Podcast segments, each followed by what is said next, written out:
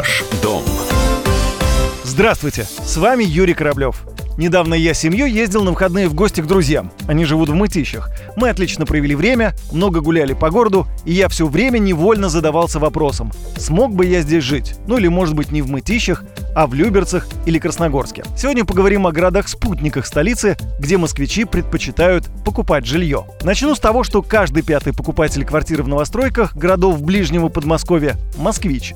Жилье за пределами МКАД покупают либо молодые жители столицы, либо наоборот пожилые. В первую очередь это те, кто не может позволить себе квартиру в столице. Даже учитывая большое количество предложений в Москве, по цене малогабаритной однокомнатной квартиры в Подмосковье можно взять приличную по площади двухкомнатную.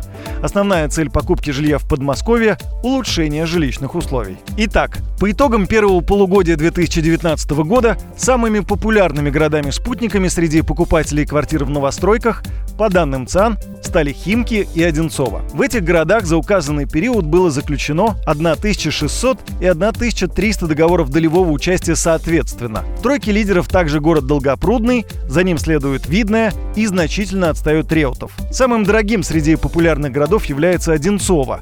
Там средняя стоимость одного квадратного метра в новостройках составляет 105 тысяч рублей – за ним идут Химки и Долгопрудный. Все эти города объединяет близость к Москве, а также развитая транспортная инфраструктура, возможность быстро добраться до столицы на электричке или общественным транспортом.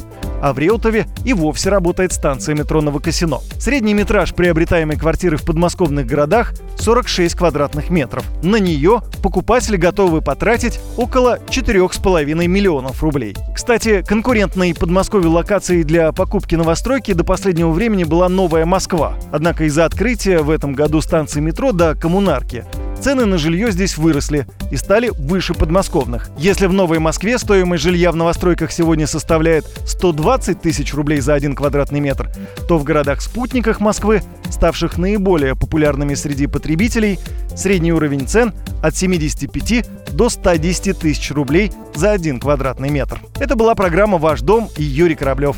Желаю удачи и до встречи в эфире. Ваш дом. Радио «Комсомольская правда».